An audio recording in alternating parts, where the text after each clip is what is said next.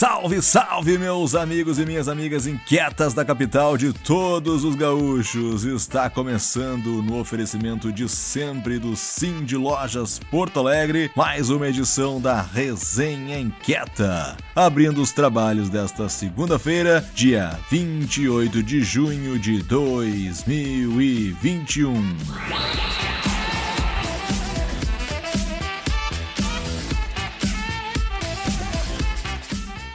Na semana passada, a gente comentou sobre a roda de conversa do SPIN de mobilidade para debater a questão cada vez mais crítica do transporte público em Porto Alegre pois esse encontro aconteceu na última quinta-feira, dia 23 de junho. Outro acontecimento importante para Porto Alegre que tivemos no último dia 23 de junho foi a 12ª Conferência Municipal de Inovação, Ciência e Tecnologia, um evento bienal que objetiva apresentar ao executivo diretrizes focadas no desenvolvimento de políticas públicas inerentes aos programas, projetos, serviços, atividades públicas e privadas em Porto Alegre. Quem vai contar mais mais detalhes pra gente é a Prof. Rita Carnivale. Confere aí!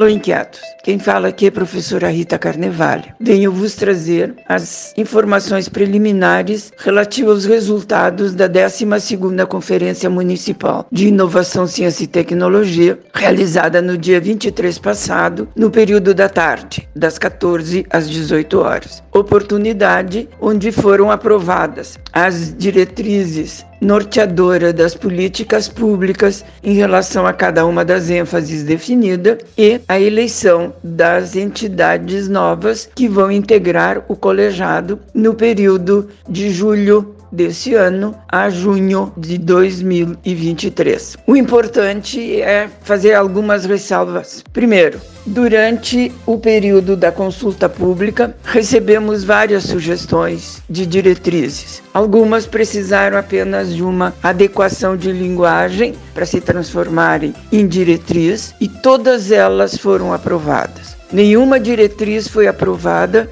com índice inferior a 75%. E todas elas demonstram a transversalidade das ações importantes para um Porto Alegre de amanhã diferente. Quanto a esta votação, fizemos uma adaptação específica para que a votação fosse bem transparente. Após cada diretriz, foi possível verificar quantos votos a favor ela recebeu. Ao mesmo tempo, para a eleição dos delegados, construímos um software próprio específico para essa atividade. E ele foi construído por três elementos que, inclusive, integram a mesa diretora do colegiado. Um instrumento onde realmente o sigilo do voto foi garantido. Tem mais uma coisa importante que desejo destacar. Tivemos como participantes da eleição das diretrizes representantes do executivo municipal que tratam especificamente do assunto, pessoas do alto escalão e recebemos por parte da Câmara de Vereadores, por intermédio do seu presidente, apoio às iniciativas do colegiado, pois sempre foi esse o papel da Câmara ao longo dos anos de vigência do colegiado. Algumas diretrizes têm uma pequena superposição que serão corrigidas nessa semana pelo colegiado e amplamente divulgadas. Obrigada, gente, principalmente pelo apoio e pela ajuda e pelas possibilidades de uma maior integração entre as propostas de cada SPIN e as atividades do colegiado. Esperamos continuar contando. Um abraço. Muito bem, Prof. Rita. Obrigado por compartilhar as informações aqui com a gente. E quem vai compartilhar agora a sua visão sobre a Porto Alegre que temos e a Porto Alegre que queremos é a inquieta Adriane Ferrarini. Se liga só na visão que ela tem sobre o presente e o futuro da capital.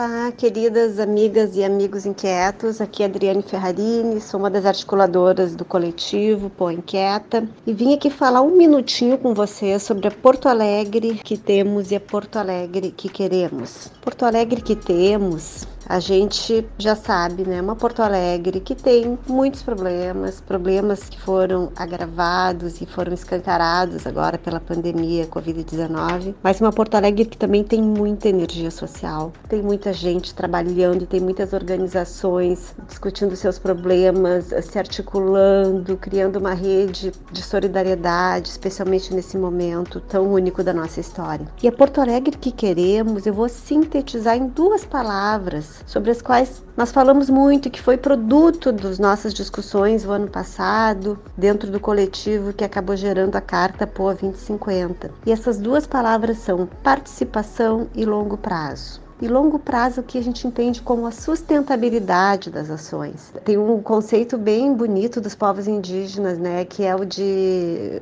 deixar um território para que as próximas três, quatro gerações possam utilizar. E no fundo, longo prazo é isso. Então, penso que assim nós queremos neste inverno e nós queremos na primavera e no próximo verão uma cidade muito aquecida, né, aquecida de muitas conversas, conversas que gerem conhecimento profundo da realidade porque este conhecimento profundo ele também é um processo de organização, sim, né, para construção de alternativas consistentes, de experimentações. E queremos também uma Porto Alegre em que o poder público reconheça essa riqueza da sua população e que trabalhe junto e que apoie e que instrumentalize e que faça realmente valer e direcionar os recursos gerados pela própria população para as finalidades, então, que essa população entende que é o melhor para sua cidade. Então, um grande abraço e nós seguimos aí na construção dessa Porto Alegre que queremos.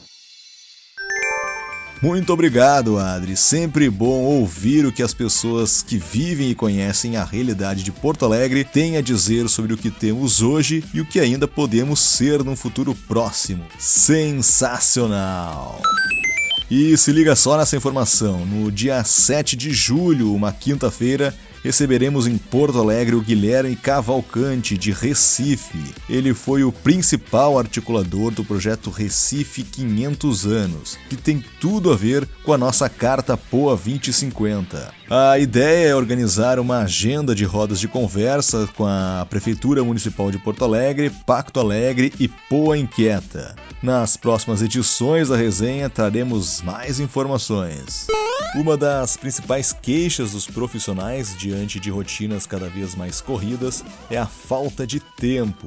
Quem não conhece aquela pessoa que vive reclamando que não tem tempo para nada? As 24 horas do dia, para muitos, parecem curtas para dar conta de tudo que se gostaria ou se precisaria fazer, dando a impressão de que, apesar do dia agitado, os resultados não avançam. E foi para desmistificar essa crença que Rafael Weinberg, palestrante do Café com Lojistas Online na semana passada, falou sobre a sua trajetória e apresentou alguns macetes que ajudam a tornar o seu dia mais organizado e produtivo. Rafael é professor e também atua com mentoria para empresas. O profissional carrega em sua bagagem uma longa experiência no varejo. Para saber mais sobre alguns dos insights levantados no evento Podemos Reprogramar Nosso Cérebro, confira o post que está no site do Cindy Lojas Porto Alegre.